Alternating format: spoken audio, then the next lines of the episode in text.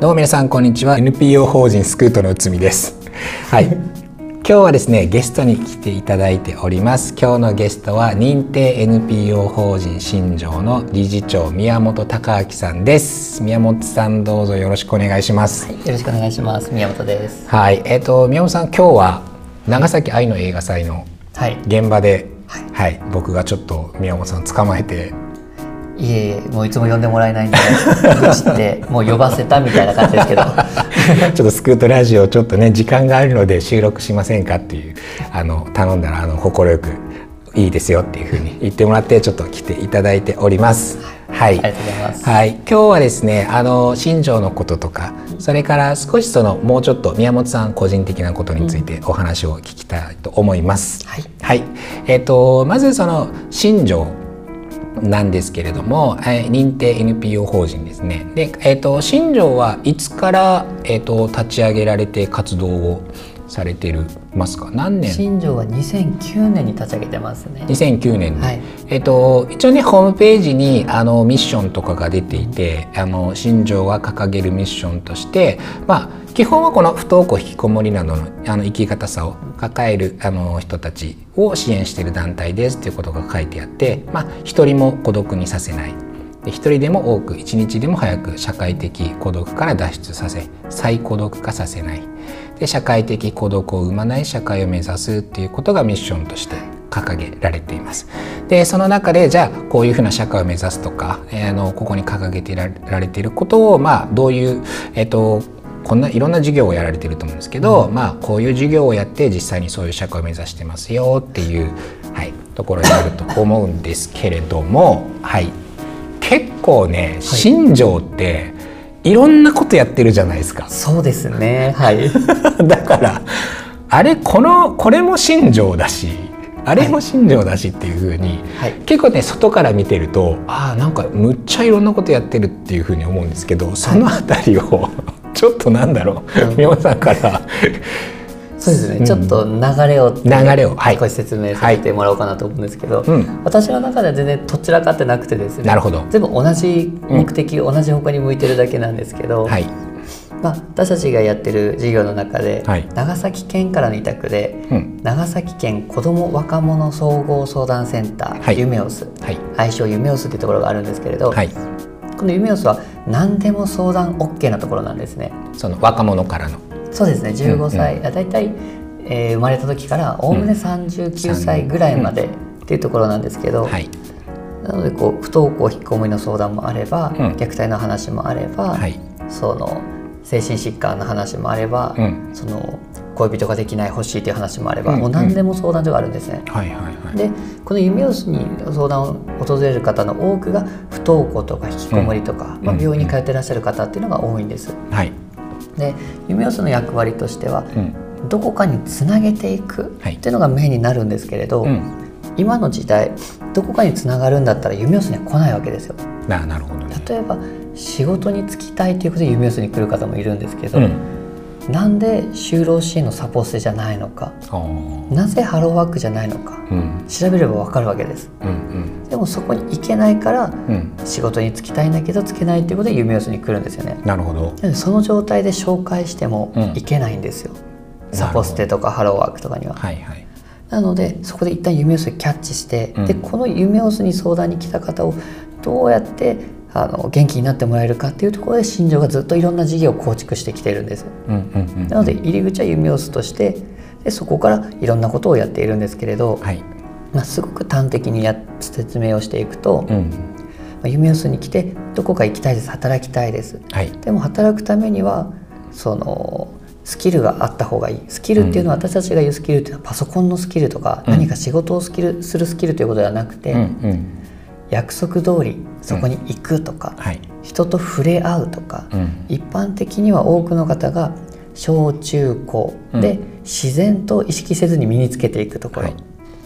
そこをこう経験の補填をして、レベルアップして送り出していく必要があると。ただその心の傷つきがあると経験の補填だけでは乗り越えていけないので、はい、やっぱトラウマをその薄くしていくためには経験の上書きしかないと思ってるんですね私は。はい、カウンセリングもいいとは思うんですけど、うん、カウンセリングも否定しないですよ。私カウンセリング好きなんですけど、うん、ただカウンセリングでできることはこれは悪いことじゃないかもしれないっていうところまででこれは悪いことじゃなかったんだこれは前に進んで大丈夫なんだっていうところは、うん、やっぱ体験をしていかないと難しいかなと。なるほどなのでそのためにグループワークみたいな経験の補填だけではなくて毎日通う場所も作っています。うん、はい、でそこで力を蓄えて、うん、じゃあサポステっていうところがありますよというサポステに誘導していくんですけど、就労したい人については。うんうん、でサポステも就労支援とは言いつつも私のイメージとしては、はい、サポステは福祉以上一般就労未満の方をターゲットにしたいと思っています。どういうことかというと、福祉的就労では本人にとっては役不足であると、うんうん、ただ一般就労は本人にとってはハードルが高い。いわゆるまだ自分では力が足りないと思っている方、うん。うん、そういったところにのためにサポステをやっていく必要があると思っているので、はい、なのでそうやってサポステでまた力をさらに社会に出るための力を蓄えて、うん、そして一般企業っていうかバイトとかですね、うん、送り出していきたいなという流れを作っています。ただこれは今話したのは全部来てもらえる前提の話です。なるほど。相談に来てもらった子に対しては、えーと、こちらからそのようないろんな支援策っていうのを提案したりとか、はい、提供したりっていうのはできるけど、まあ、そもそも来てもらわないというかここに来れない子たちもいるっていうことですよね。そのその場に行く特に相談するっていうことは、うん、結構大変なんですよね。まあ、やっぱりこの約束の時間を守らないといけない。うん、でやっぱりその夢をすは予約制ではないんですけれど、はい、もう予約制みたいなものなんですよ結局。例えば私水曜日と土曜日カウンセリングを入れるようにしてるんですけど、はい、まあ、10時から朝10時から夜10時まで空いてるんですけど、うんうん、じゃあ朝10時に来ましたパッと。宮本さんと話したいですと、はい、あ分かった。じゃあ夜9時まで待っといてとか。なるほどね。ごめんもう今日全部待っとるけん。10時まあ時間がいいけど10時まで待っとくんやったらいいよみたいな、うん。うん、そんなわけわかんない話になるわけですよ。そうね。その難しいですね。確かにそれね、はい、自分としては今この来たタイミングで、はい、もうその気持ちを聞いてもらいたいとか、はい、そうですね。その状況になっているのに、あと5時間ぐらい待てるっていう、ね、そうですよ。それはもういいってなっちゃう。だそういうふうなところをハードルを乗り越えた、うん、今話したいけどぐっとこらえて 来週まで待とうって人しか喋れないわけですよ。相談っていうの。なるほど。なのでそれだけじゃちょっと会えない人たちもいるということで、うん、自宅に訪問も行ったりします。はいはいはい、で自宅の訪問は、まあ、ちょっと時間がかかるので大変ではあるんですけれど、うん、でもなるべく本人が都合がいい時間に行けるわけですね。はいはい、例えば昼夜逆転してる人は、うん、あじゃあ夜行くからねとかでも夜は仲間とゲームしなきゃいけないから困ると。あじゃあ昼間行こうかとか、うんうん、で訪問の方がこうこちらが都合を合わせて動くのでまずそっちの方がこう来なくてもいいので、うん、ただ約束の時間には起きててねっていうところはやっぱどうしても出てくる、でもそうやってこう来れない人には訪問をする、うん、であとあの弓をに相談に来る中で多くで中で虐待を受けてるっていう方もいらっしゃるんですよね。はい、で虐待っていうのはこう17歳だとまだ自走が対応してくれますけど、うん、18歳になった瞬間法律的に自走は動いちゃいけないので何もできなくなるんですよね。でも弓をに来る多くは10代半ばから後半、うん、そうなってくるともう自走にも行きたがらない、はい、18歳すると自走は動けない、うん、でも親からこう殺されそうだって怖いって逃げてきたりとか、はい、もう家に帰ったらいろいろなことを言われて辛いからということできつい。でも私たちは話を聞いて落ち着いて言う言葉は「お家帰ろっか」なんですよ。うん。辛いお家に帰ろうかそんなことを繰り返してて私たちは何をやってるんだろうという思いから、住む場所もやらなくちゃいけない。っていうところで、うん、シェアホーム応援というところですね立ち上げてやっています。うん、なるほどねえっとまあ、その最初に、えっと、始められた、はい、えっと、活動から、うん、なんていうかなその場その場で新しく課題というか、はい、あここもしっかりと社会的に支えてあげないと、うん、この子ってこう次のステップに行けないっていうもところがどんどん見えてきて、はい、その度に宮本さんとしては全部つながってる、はい、でその度にこのじゃあこういう活動も必要こういう支援も必要、はい、じゃあこういう場所も必要、はい、みたいな形で徐々に徐々にそのなんか気づいたら事業が増えてきてたみたいな。そうですね。そういうイメージ。今年はもう一個増やそうとしてます。それ聞いていいですか？などういう事業を増やす？んですか。さっきお伝えした予約をしないといけない。うん、そこはちょっとハードルが高い。うんしかも別に人と話しに行きたいけど、うん、相談じゃなくてもいいわけですよね入り口って。うんうんうん確かになのでフラッと寄って、うん、ついでに寄ってちょっとだべって帰るみたいなところそれこうカフェバーみたいなところ作ってあげたいなと。なるほどね不登校とか引きこもりとか内部な方が行くためのそういう場所を設定してあげたいと思ってるんですよね。うんうん、そのちょうどこうあの昨日映画で「片袖の魚」っていうところを見て、はい、多分ラジオ聞いてる人は分からない人が多いと思うんですけど、はい、LGBT の方で同窓会に行って、はい、ちょっと嫌な言葉ちょっとじゃないですね。とても嫌な言葉をたくさん投げかけられて、で最後行きつけのお店に行って、お店の人に、もう最低って言ったんですっけ？最悪。最悪。で最悪ってあれが一言言える場所があるのとないじゃ違うと思うんですよ。全然違いますね。あれはあの地元に帰って嫌な思いをしてもう流れでも言いに行こうっていうところだから行ける、うん、あれを来週予約入れようじゃちょっと言えないわけですよ。そうね、はい、うんうん、そういうこう気軽にフラッと寄って、ちょっと喋って、うん、しゃあない。また頑張るしかないなと思って帰る、うんうん、なのでそういうことのためのカフェバーを作ってあげたいなというふうに今計画を立てています。へーまだ場所とかはどことは決まってない感じですか？浜の町界隈と決めてます。あじゃあもう本当に行きやすい場所。場所設定をかなりこだわってますね。あなるほどね、はい、そうですよね、はい、そっかそっか。こう例えばここ多くじゃダメなんですよ、うん、ここ奥に来たついでに、うん、外に出てどっかの店には行かないんですよみんな。ここ奥の中で完結するので。します、ね、浜の町は商店街なので、うん、あそこに行ったついでにあのカフェ行こうとかなるじゃないですか。なりますなのであの辺界隈にこだわってる、へえまだ一応中心地だと思うんで。いや,、まあ、いやいややっぱりね人通りというかやっぱ歩いて外でこういろんなお店にちょっとふらっと寄るというか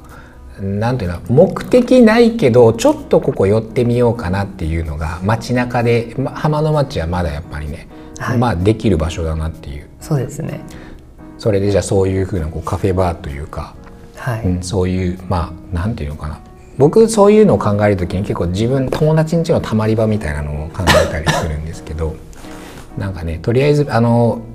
行ったらなんか友達いるみたいな。そうですそうです。なんか喋れる場所があるみたいなね、はい、それをやっぱ大人の責任として作ってあげる必要があると思っているんですよね、うん、なるほど。ちょっとこう新庄がやってることとはそれるんですけど講演会とかでいつもお話しさせていただくんですけど、うん大人たち一生懸命子供の居場所を奪ってきてるんですよね。確かにね。もう公園もあそこ危ないからダメ、うん、ね、ボール使うなとかね。そうそうそう。あのなんか僕が聞いた話によると、はい、あるその野球場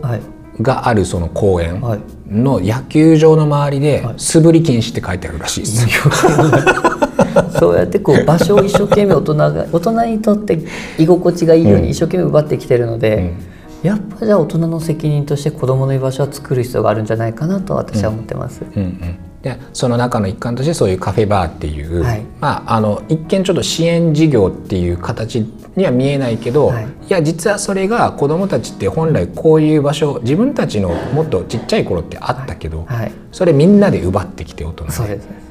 本来はそこにすごい役割があったのに、うん、その本来その子どもたちがいろんな自分の愚痴言ったりとか、はい、あれどうしたらいいかなっていうふうにこう誰かに相談するとか、はい、そういう場所を奪ってきてたんだからじゃあそれは社会的な責任として、はい、そういう場所を作る必要があるだろうっていう。そういうそうですね。はい。特に10代後半なってくると、学校にも行けないとなるとどこにも行き場がないので、そこは作っていかないといけないと思いますし、あと内海さんもあの通信制高校やってらっしゃると思うんですけれど、はい、まあ梶原さんがね。僕はただのスタッフとして入ってるので、ね、高校生に対してあのただの適当なことを言う大人ですけど、えー、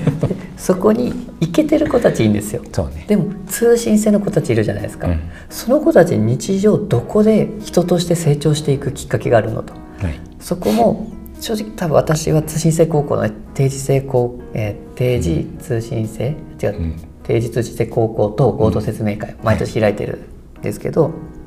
あ、広げてるだけですよ通信制高校、いいとこあるよって。はい、でも通信制高校に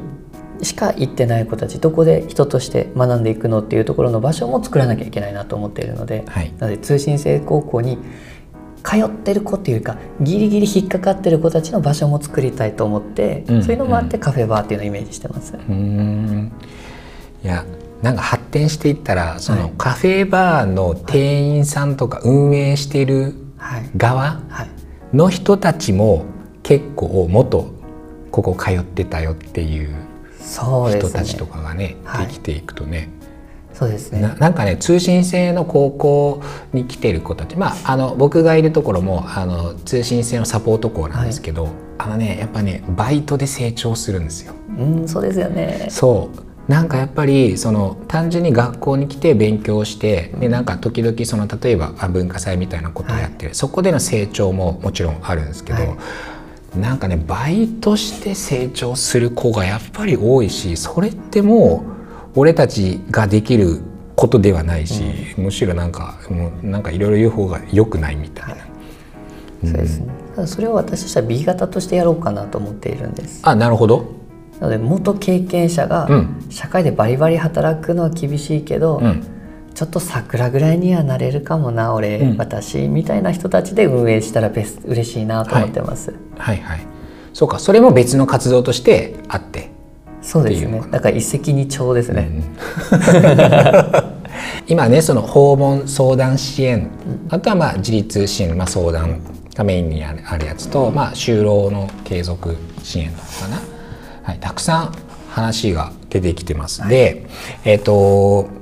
でこういう話って多分ねあの宮本さんいろんなところで、えっと、こういう活動っていうのをやっててでそれはこういう目的があって、はい、でここのそのステップをもう一個ちゃんと社会的に整えてあげないと、うん。うん、その先の自立っていうところにつながっていかない。で社会的にはそのステップの部分が圧倒的に不足してる。はい、そこをあのこれまでの活動の中であこれも足りないこれも足りないっていうふうにしてじゃあ授業を作っていきましょうってやってこられてると思うんですけど、はい、宮本さんがね個人的にですよ、うん、なんでこういう支援っていうのを、はい、まあ、支援って言っていいのかなその若者に対してのサポートであるとか、うん、それをやろうと思ったのか始められたそのきっかけとかなんか例えばこういう経験があったからとこういうきっかけがあったからっていうのはなんか喋れる範囲でいいんですか、ね、3時間ぐらいもらってもいいですかね今から3時間はちょっと無理かもしれないですけど この後いろいろ。